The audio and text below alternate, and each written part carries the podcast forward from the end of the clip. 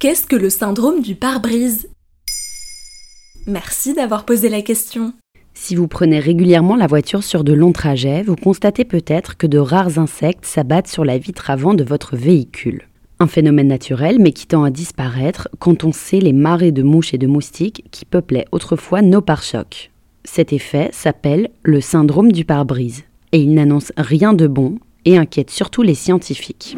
C'est en 2000 que le phénomène commence à faire parler de lui dans la presse britannique. Le Guardian parlait d'une catastrophe. Il faut attendre 2016 pour que le chercheur John Acorn y consacre une étude dans la revue American Entomologist, une revue consacrée à l'étude des insectes l'article étant intitulé L'anecdote du pare-brise. En réalité, ce que ce syndrome annonce, c'est la disparition du nombre d'insectes sur la planète, et donc du contingent de bestioles qui s'écrasent sur nos vitres avant. Et le Danemark l'avait déjà démontré dans une étude menée de 1997 à 2017. Et quels ont été les résultats? L'étude s'est penchée durant 20 ans sur le nombre d'insectes écrasés sur les voitures, empruntant deux tronçons de route en particulier. En ajustant les résultats aux variables telles que la température, l'heure, la date et la vitesse du vent, les chercheurs danois constatent une baisse de 80% de la population d'insectes. En d'autres termes, ce sont notamment les pare-brises qui ont révélé un phénomène biologique et environnemental inquiétant, la disparition de la population d'insectes. Mais c'est un fait avéré?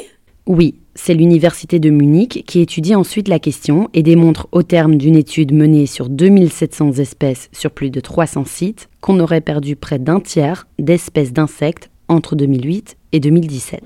Depuis, les scientifiques vont dans le même sens. Nous décimons progressivement des espèces à six pattes. Des scientifiques australiens s'y collent ensuite en collectant les résultats d'études réalisées au long cours sur les 40 dernières années. Le constat est sans appel, 40% des espèces d'insectes sont en déclin. Et comment? La faute à l'agriculture intensive qui modifie l'habitat naturel des insectes. À cela s'ajoute le recours aux pesticides, agents chimiques agressifs et menaçants pour les écosystèmes d'insectes.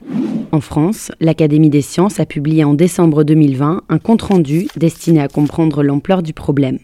Elle aussi invite à réduire significativement le recours aux pesticides. Elle parle aussi de restreindre le développement de nouveaux élevages agricoles ou de nouvelles cultures telles que le soja. Celui-ci sert principalement à nourrir le bétail destiné à la production de viande.